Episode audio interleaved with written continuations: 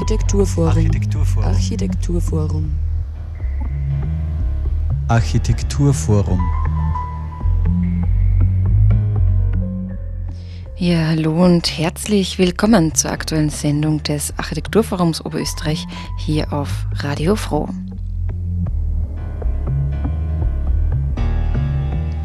Bodenschützen, aber wie?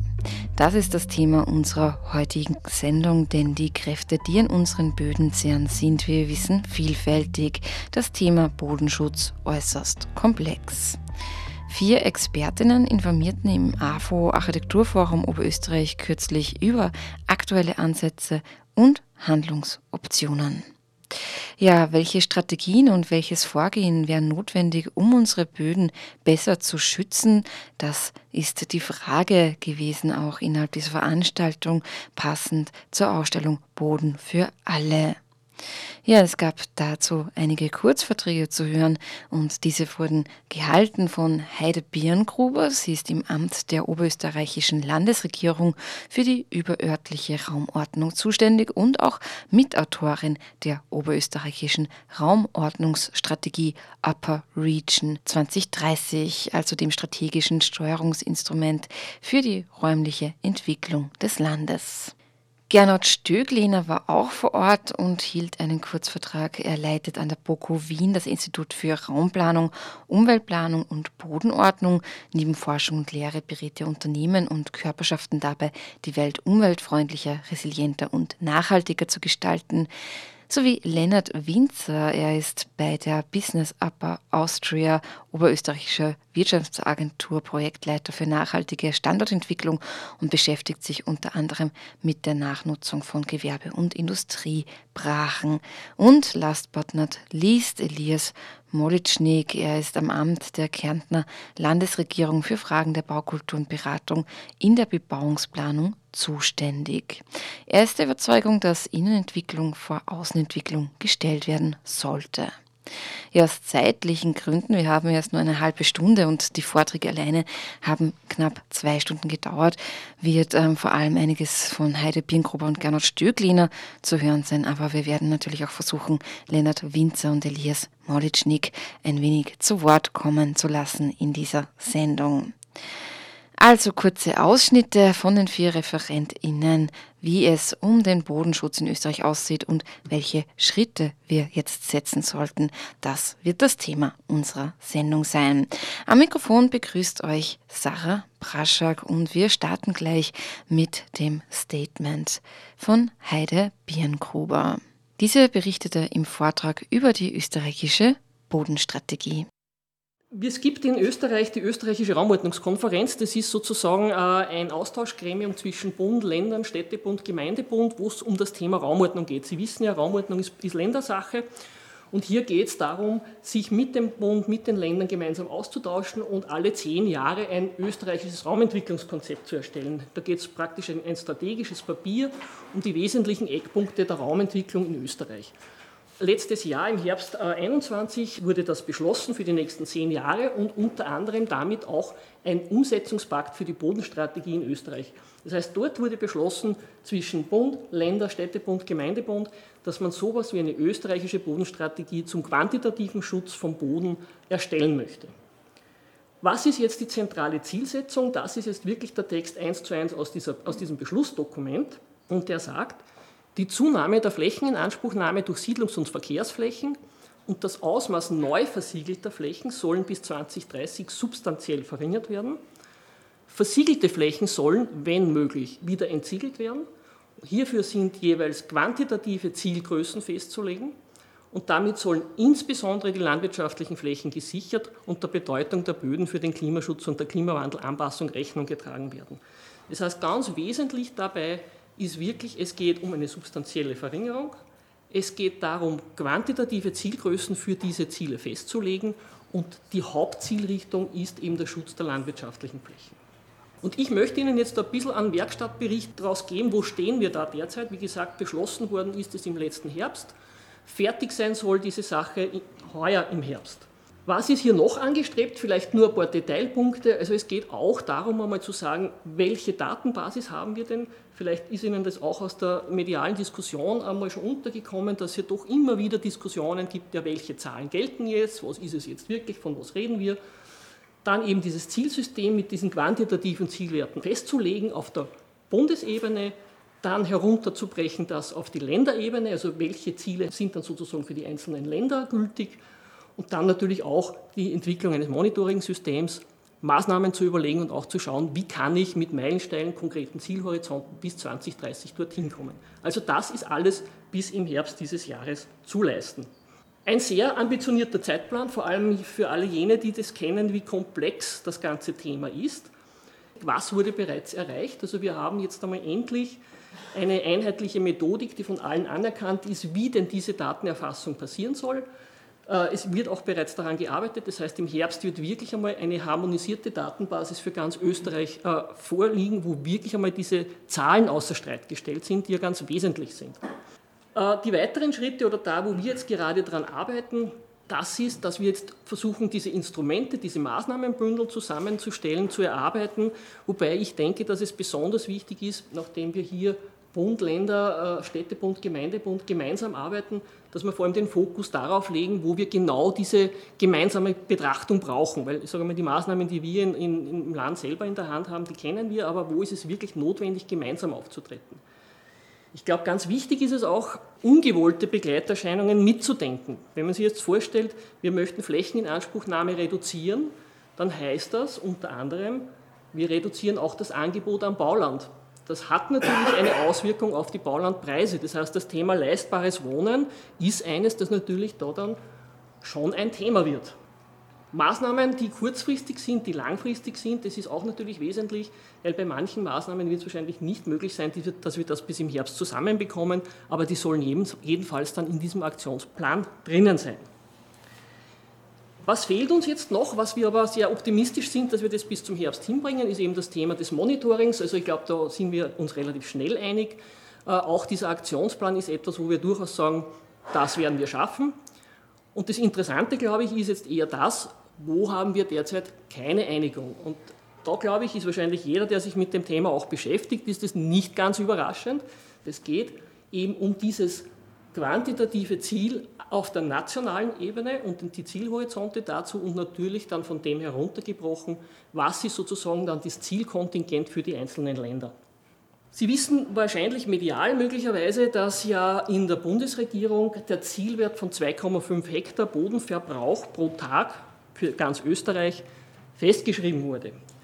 Dieser Wert wird vom Bund massiv verfolgt, muss man ganz klar sagen. In der Diskussion sind wir aber schon erst einmal beim ersten Schritt äh, relativ klar draufgekommen. Es ist ja gar nicht einmal klar, was Bodenverbrauch hier eigentlich ist. Also was ist es das? Ist es jetzt die Flächeninanspruchnahme? Ist es die Versiegelung? Das ist quantitativ ein maßgeblicher Unterschied. Das Dritte, was wir einfach diskutiert haben und wo wir einfach Probleme sehen, ist, dass dieser Wert fachlich keine Begründung hat. Also es ist jetzt nicht im Hintergrund äh, irgendwo gesagt, na, wenn wir das erreichen, dann ist zum Beispiel die Ernährungssicherheit gegeben. Ist nicht so, sondern es ist ein politischer Zielwert, der damals, glaube ich, aus der Nachhaltigkeitsstrategie kommt, aber eigentlich ist er fachlich nicht ableitbar und auch nicht begründbar. Also das ist für uns natürlich schon einmal ein Problem dann in der Umsetzung. Und insofern stellt sich natürlich dann schon einmal die Frage, welche Wirkung wollen wir denn jetzt wirklich mit dieser Bodenstrategie erreichen? Und wenn man sich den Beschluss noch einmal durchschaut, dann muss man sagen, das primäre Ziel ist die Sicherung der landwirtschaftlichen Flächen, um die Ernährungssicherheit zu gewährleisten. Das heißt, aus unserer Sicht war relativ klar mal zu überlegen, dann brauchen wir aber zuerst einmal einen Zielwert, wie viel dieser landwirtschaftlichen Flächen brauchen wir denn, damit wir diese Ernährungssicherheit gewährleisten können. Da gibt es derzeit vom BMLAT, also vom, vom Landwirtschaftsministerium, keine Zahlen dazu. Wir haben aber natürlich auch noch andere Ziele damit, die wir verfolgen wollen, nämlich diese Funktionen der Böden auch für andere Themen äh, sicherzustellen, eben diese Wasserspeicherfähigkeit oder auch diese Kohlenstoffspeicherung, das Thema Biodiversität. Da muss man natürlich schon sagen, da ist natürlich die, ein quantitativer Zielwert sehr, sehr schwierig festzulegen, weil wie viel Fläche brauche ich, um Biodiversität sicherzustellen? Das ist ein qualitatives Ziel. Das heißt, da passt irgendwo auch der Zielpfad irgendwie nicht ganz. Klar ist natürlich schon, je weniger Fläche wir für Siedlung oder Verkehrsflächen verbrauchen, umso eher wird das wahrscheinlich gelingen. Also das muss man natürlich schon sagen, aber zu sagen, wenn ich 5 Hektar, 2 Hektar, 1 Hektar, keine Ahnung wie, dann habe ich Biodiversität, das wird nicht möglich sein. Das heißt, aus meiner Sicht, ganz klar, wenn wir dieses Ziel umsetzen wollen, wie gesagt, minus 75 Prozent, Reduktion der Flächeninanspruchnahme, die wir derzeit haben, dann heißt es, dass der Bevölkerungszuwachs im Wesentlichen in großen Ausmaßen im Bestand untergebracht werden muss. Das heißt aber auch, wir wissen, derzeit haben wir bei dem klassischen Einfamilienhaus, dass trotzdem der Traum vieler ist, haben wir derzeit eine, eine mittlere Parzellengröße von ca. 900 Quadratmeter. Das kommt darauf an. In ländlichen Gebieten sind es teilweise natürlich größer, in Stadt-Umland-Gebieten preisbedingt natürlich geringer. Wir, müden, wir, müssten das auf ungefähr 225 Quadratmeter rückrechnen, das ist ganz plakativ gerechnet, heißt letztendlich Abkehr vom Einfamilienhaus. Wir brauchen eine massive Innenverdichtung, weil sonst können wir diese, diesen Bevölkerungszuwachs im Bestand auch gar nicht unterbringen. Das heißt, da geht es um Aufstockungen, da geht es um Verkleinerung von Bauparzellen, da geht es um Nachverdichtungen in Einfamilienhaussiedlungen zum Beispiel. Heißt natürlich auch eine Erhöhung des Versiegelungsgrades. Klar, wenn ich das dichter bebaue, habe ich natürlich weniger Gärten zum Beispiel. Wir müssten den Leerstand massiv aktivieren. In der Umsetzung stellt sich dann natürlich auch sofort die nächste Frage, was ist überhaupt Leerstand? Wie definieren wir Leerstand? Ist Leerstand, wenn ich fünfmal im Jahr dort bin oder einmal, muss ich drei Wochen dort sein? Wie mache ich das? Was tue ich mit Nebenwohnsitzen? Sage ich, das gibt es nicht mehr. Was tue ich mit, äh, mit Eigentümern, die sagen, naja, Leerstandsabgabe, kein Problem, zahle ich. Was tue ich dort? Also es geht jetzt mir nicht darum zu sagen, das ist schlecht oder das ist gut, sondern einfach, was sind auch die Probleme, die sich dann eigentlich in der Umsetzungsgeschichte wirklich stellen. Summa summarum aus meiner Sicht jedenfalls, was es bedeuten würde, einen sehr klaren Eingriff in das unmittelbare Lebensumfeld von vielen von uns. Und es wird auch ähm, notwendig sein, in das Eigentumsrecht da oder dort in irgendeiner Form einzugreifen. Sonst wird man diese Mobilisierung nicht zustande bringen. Was heißt das, wenn wir jetzt eher in Richtung vielleicht Betriebe denken? Äh, derzeit zumindest ist es schon so, dass dieser betriebliche, also der wirtschaftliche Wohlstand natürlich sehr stark im Zusammenhang steht mit der betrieblichen Standortentwicklung. Betriebliche Standortentwicklung ist im Regelfall mit Flächeninanspruchnahme verbunden. Kann man sagen, kann man vielleicht ein bisschen ändern, aber trotzdem, es wird nicht ganz ohne Neuwidmungen wahrscheinlich gehen. Ein Punkt habe ich noch dazu genommen, die großflächigen Handelsbetriebe, weil das im Medial ja immer sehr, sehr diskutiert wird. Also diese Lebensmittelfachmarktzentren, Sie kennen das alle. Große Parkplätze, äh, wenig genutzt, sicher ein, ein, ein, Thema, ein Thema, das überhaupt nicht positiv ist. Man muss es aber in der Quantität auch in Relation setzen. Also die Geschäftsgebiete nehmen 1% äh, des gesamten Baulandes in Oberösterreich ein. Das heißt, wenn ich dort was tue, was ja im letzten Raumordnungsgesetz auch passiert ist, dann muss mir klar sein, dass der Hebel flächenmäßig ein relativ geringer ist. Dass es äh, von, der Bewusstseinsbildung ein ganz wesentlicher Schritt ist, ist ein anderes Thema.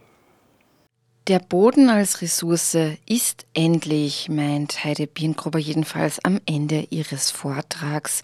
Um die Ziele zu erreichen, würde sich allerdings einiges ändern müssen, was die Wahlfreiheit der Wohnformen betrifft. Und eine sehr klare Kommunikation bezüglich der Zielwerte sei auf jeden Fall notwendig, um eine gute Umsetzung der Ziele zu gewährleisten. Als nächstes kam Gernot Stögliner von Boko Wien innerhalb der Vortragsreihe Bodenschützen, aber wie? am 19. Mai im AFO Architekturforum Oberösterreich in Linz zu Wort.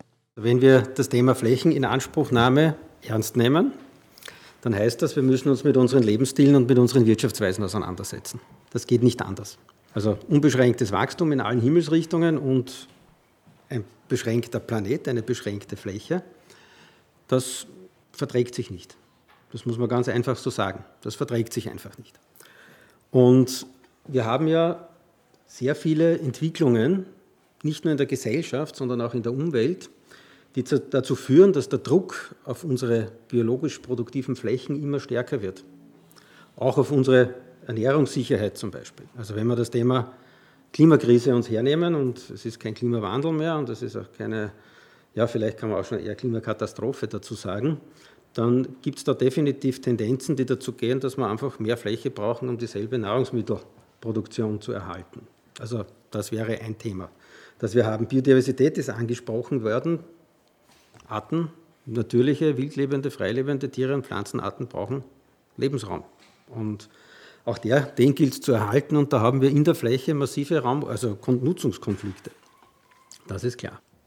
Wir haben diese 20 Jahre zurückgeschaut, wenn wir uns das hernehmen, Kyoto-Protokoll Basisjahr, das war 1990.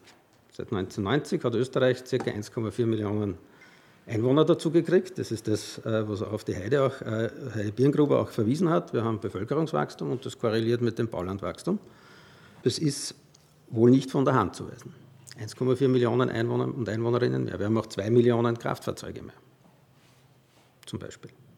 Wir haben 1995 das erste Einkaufszentrum gebaut.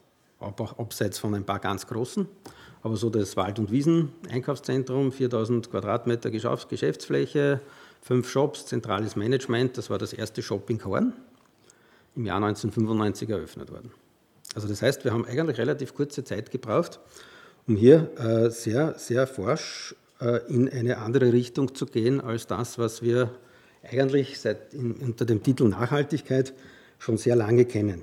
Also das sind Themen, die wir hier definitiv haben und wo dann auch schon 1992 einmal jemand auf die Idee gekommen ist, 2,5 Hektar Ziel in eine Nachhaltigkeitsstrategie hineinzuschreiben. Das Interessante ist, das ist nie wirklich verfolgt worden, sagen wir es einmal so. Und es ist im Prinzip nie außer Kraft gegangen und jetzt in den letzten Regierungsprogrammen ist es wieder aktiviert worden, sagen wir es einmal so. Und 2,5 Hektar ist, also das muss man schon sagen, das ist sehr sportlich, weil was heißt denn das? Wenn man die Baulandreserven hernimmt, die wir haben, also das gewidmete, nicht bebaute Bauland, also nicht widmungsgemäß genutzte Bauland, und die Zahlen stimmen, was die Baulandreserven anlangt, dann heißt das, bis 2100 dürfen wir kein Bauland mehr dazu widmen. Planerischer Ansatz, ohne es an anderer Stelle zurückzuwidmen. Also nur um die, die Bilanz zu halten. Also das ist Baulandreserve dann, was wir haben. Das sind ca. 720 Quadratkilometer, laut Umweltbundesamt in dem Fall. Und ich denke, wenn wir das Thema schon angesprochen haben, naja, dann gibt es keine Einfamilienhäuser mehr, Zusatz keine Freistehenden mehr.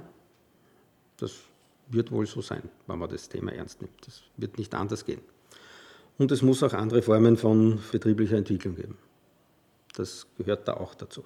Es muss Leerstandsaktivierung geben, etc. etc. Strukturen nutzen statt neu widmen, das wird so das wesentliche Stichwort sein, um Bodenschutz wirklich voranzutreiben. Und äh, ich gehe schon davon aus, dass man vieles davon schafft, auch ohne erheblichen Lebensqualitätsverlust. Das Thema leistbares Wohnen ist sehr, sehr vielschichtig. Die Flächeninanspruchnahme ist eines davon. Eine andere Geschichte gehört natürlich auch dazu, wie Immobilienmarkt organisiert ist. Also und da sehen wir, dass auch international es zwei Märkte gibt. Es gibt einen Markt für die Nutzerinnen und Nutzer und es gibt einen Markt für die Anleger. Der Anlegermarkt treibt die Preise in die, Hoch, in die Höhe. Und das führt zu auch künstlichen Verknappungen am Wohnungsmarkt oder auch am Markt für Bürogebäude etc. etc. Das Ziel muss also die schon angesprochene Innenentwicklung sein, muss die Bestandstransformation sein und weniger das Hinausgehen auf die grüne Wiese, auf die nächste grüne Wiese, auch aus Ressourcensicht. Der neue Flächenbedarf, der ist eben durchaus gegeben, aber nicht nur aus dem Thema Bauland entwickeln, fortschreiben, sondern auch, dass wir zusätzliche Raumnutzungen haben werden, die wir derzeit noch nicht verfolgen. Weil fossile Energie nutzen, auch stofflich, 10 Prozent der fossilen Energie wird ja, oder der fossilen Rohstoffe wird ja, wird ja stofflich genutzt, nicht energetisch, heißt einfach sich Land aus der Vergangenheit borgen. Das sind Rahmenbedingungen, denen wir uns zu stellen haben. Das sind Rahmenbedingungen, die tatsächlich nicht auf Expertenebene ausdiskutiert werden können, sondern die wirklich einen breiten gesellschaftlichen Prozess auch brauchen. Innerhalb der Raumordnung brauche es außerdem eine starke Regionalplanung, meint Gernot Stügliner vom Institut für Raumplanung, Umweltplanung und Bodenordnung der BOKU Wien. Dazu würden regionale Siedlungsgrenzen zählen und außerdem bräuchte es auch strategisch örtliche Entwicklungskonzepte. Auch die Frage nach Mindest- und Höchstdichten müsse hier betrachtet werden. Ebenso seien Eingriffe ins Eigentumsrecht möglich, allerdings gäbe es hier einige Stufen davor. Es gibt ein Beispiel aus Niederösterreich von einer Gemeinde, wo der Bürgermeister hergegangen ist und einfach Baulandanfragen, die er gekriegt hat, weitergeleitet hat und die Leute direkt hingeschickt hat zu Leuten, die einen Leerstand hatten. Das hat dazu geführt, dass ein Drittel des Leerstandes reduziert wurde. Also dass wirklich Häuser verkauft wurden, weil die Leute gemerkt haben, naja, eigentlich gibt es da wen, der kann das brauchen, der macht was damit, der belebt das, der erhält das. Und das hat in dieser Gemeinde zumindest funktioniert. Also es gibt Möglichkeiten, hier auch viel abzufedern und äh, viel äh, umzusetzen. Und das bringt mich eben zum Thema, zum letzten Thema, das wir brauchen, ist, wir brauchen Bodenpolitik auch für den Bestand. Bodenpolitik für den Bestand, in den Bestand hineinkommen, das ist nicht leicht. Das ist auch bis hin in die Grundrechte hineingreifend nicht leicht. Und da denke ich, dass unter anderem Themen wie andere Formen von Steuern da sehr hilfreich sind. Eine eigene Grundsteuerkategorie für Leerstand könnte ein solches Hilfsmittel zum Beispiel sein, meinte Gernot Stügliner vor Ort. Generell müsse man, um eine wirksame Strategie zu entwickeln, auf jeden Fall mehrere Dinge miteinander verbinden. Eine starke Raumordnung mit eben auch für mich einer starken Regionalplanung, vielleicht auch getrieben von der einen oder anderen interkommunalen Kooperation, dass man auch in der örtlichen Raumplanung stringent auf die Innenentwicklung schauen muss, dass man die Möglichkeiten, die man jetzt hat, noch viel mehr ausnutzt und dazu gehört eben auch der Bebauungsplan und dass man komplementäre Maßnahmen setzt im Bereich Steuern, im Bereich Förderungen, also Förderungen mit der Gießkanne oder eine standortunabhängige Förderung halte ich für nicht mehr opportun. Das sollte längst der Vergangenheit angehören. Die Forderungen nach mehr räumlicher Treffsicherheit von Förderungen, Forderungen die gibt es ja lange. Die stelle ich heute nicht zum ersten Mal, die hat man vor 20 Jahren auch schon gestellt. Das ewige Thema Finanzausgleich, auf dem kann man natürlich auch herumkauen und ist natürlich auch ein Thema, das da wirkt. Und da gibt es durchaus Modelle und Ideen, ich sage jetzt einmal, flächenineffizientes Verhalten nicht zu belohnen und flächeneffizientes Verhalten zu belohnen. Auf regionaler Ebene fände ich es auch interessant, so etwas wie handelbare Flächenausweiszertifikate, ein Unwort, ich habe es auch irgendwann einmal üben, also üben müssen, äh, einzuführen. Aber der Sinn der Sache oder der Hintergrund ist, dass man hergeht und sagt, naja, es gibt Gemeinden, die haben eine große Wachstumsdynamik, die brauchen Bauland und es gibt Gemeinden, die brauchen ein Bauland Ewigkeiten und drei Tage nicht. Äh, was immer sie widmen, bleibt brach, weil es einfach keine Nachfrage gibt. Und jetzt ist die Idee zu sagen, naja, Gemeinden, die einfach diese Dynamik nicht aufbringen können, könnten ja Zertifikate handeln und auf die Art und Weise Infrastrukturkostenbeiträge zum Beispiel kriegen. Und das könnte man dann in einem regionalen Ausgleich äh, vorantreiben. Also auch das sind Modelle, die in der Wissenschaft seit längerem diskutiert werden, die man vielleicht auch einmal äh, offensiver auch im, ich sage jetzt einmal, außerwissenschaftlichen Leben einmal aufgreifen könnte. Nach Gernot Stögliner ergriff Lennart Winzer das Wort. Er ist, wie schon am Anfang der Sendung erwähnt, bei der Business Upper Austria, oberösterreichischer Wirtschaftsagentur, der Projektleiter für nachhaltige Standortentwicklung und beschäftigt sich eben unter anderem mit der Nachnutzung von Gewerbe- und Industriebrachen. Er sagt, wir bekommen wahnsinnig viele Anfragen, wo es darum geht, wir brauchen irgendwo 20.000 Quadratmeter, am besten zentral, Greenfield infrastrukturell perfekt angeschlossen, am besten übermorgen verfügbar. Das ist dann eben das Problem. Diesen Bedarf können wir nicht decken und den wollen wir zum Teil auch nicht decken, weil wir uns eben mit dem Thema Flächenreduktion beschäftigen und das auch vorleben wollen. Das heißt, wir haben uns mit dem Thema beschäftigt, wie kann man es schaffen, diese Anfragen, die wir bekommen, eher auf den Bestand umzulenken. Und wir haben uns dann damals 2018 oder, oder schon eher überlegt, äh, was braucht es, damit wir uns dem Bestand widmen können. Wir müssen erstmal wissen, wo ist denn dieser Bestand überhaupt. Und so ist die Idee entstanden, eine oberösterreichweite flächendeckende Brachflächenerhebung durchzuführen. In Summe wurden 277 Brachen identifiziert. Die Zahl 110 Hektar ist schon gefallen. Insgesamt von diesen 110 Hektar Brachen, also Polygonfläche, die identifiziert werden konnten, sind alleine 63,48 Hektar reines Betriebsbaugebiet. Also für uns im Bereich der Betriebs- und Standortansiedlung Gut zu wissen. Zur Struktur grundsätzlich kann man sagen, dass es sehr, sehr, sehr wenig großflächige Brachen sind. Also es ist nicht so, dass überall große Ruinen rumstehen, sondern viele der Brachen sind sehr, sehr kleinräumig, teilweise unter 2500 Quadratmetern Größe oder unter 5000 Quadratmetern Größe. Das ist eigentlich der Großteil der Brachen, äh, der sich in, dort einklassifizieren lässt. Ähm, wir haben insgesamt nur 19 Brachen mit einer Polygonfläche von über 20.000 Quadratmetern und eine einzige Brache, die ist über 50.000 Quadratmeter groß. Das heißt, so große Ansiedlungen wie wir brauchen mal eben 20.000 Quadratmeter Betriebsbaugebiet sind dennoch wahnsinnig schwer damit zu bedienen. Wir haben dann noch gefragt, die Gemeinden, ihr habt jetzt diese Brachen, was braucht ihr eigentlich von uns? Wo können wir unterstützen? Und eines der größten Bedürfnisse war, dass es einfach eine Ideenfindung braucht. Das heißt, wir haben den Leerstand, was machen wir damit? Wie können wir diesen aktivieren? Wie können wir ein Konzept erarbeiten, dass das auch angenommen wird, dass es ähm, der Gesellschaft auch ein Stück weit was gibt und eine Bereicherung darstellt. Und genau da versuchen wir anzusetzen. Äh, wir haben jetzt durch diese Brachen Zugang zu Informationen, beispielsweise zu den Eigentümern, und versuchen diese aktiv anzusprechen.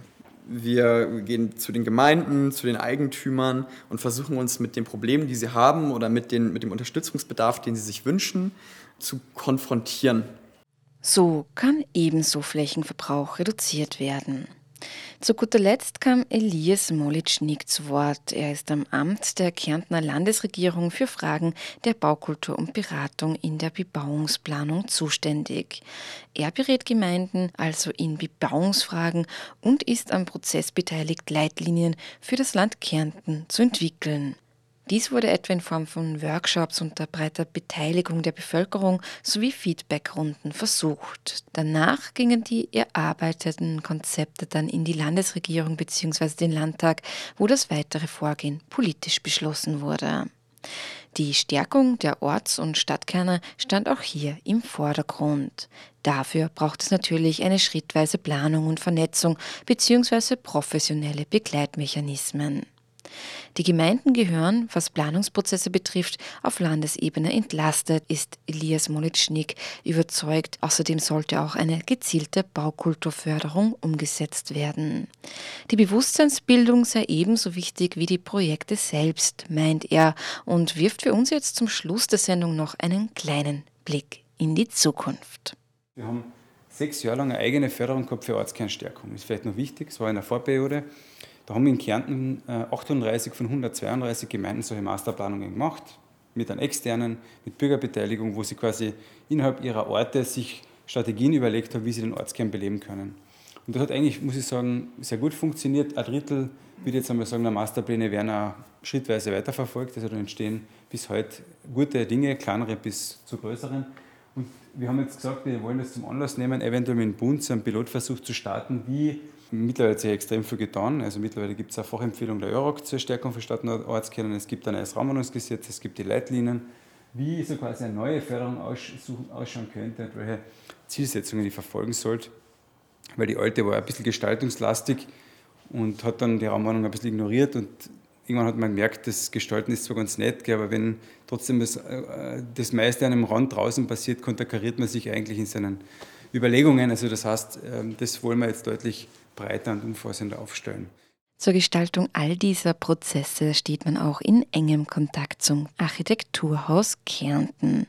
Ja, und von Kärnten wollen wir jetzt auch wieder zurückkommen nach Oberösterreich zum Architekturforum. Zu hören waren Ausschnitte aus der Vortragsreihe Bodenschützen, aber wie, welche Mitte Mai im Architekturforum Oberösterreich stattgefunden hat. Und ich will noch einen ganz, ganz kurzen Ausblick geben. Am 8., 9., 10. und 11. Juni gibt es in Oberösterreich zum Thema Architektur und Bildung, Leben, Lernen, Raum Architekturtage.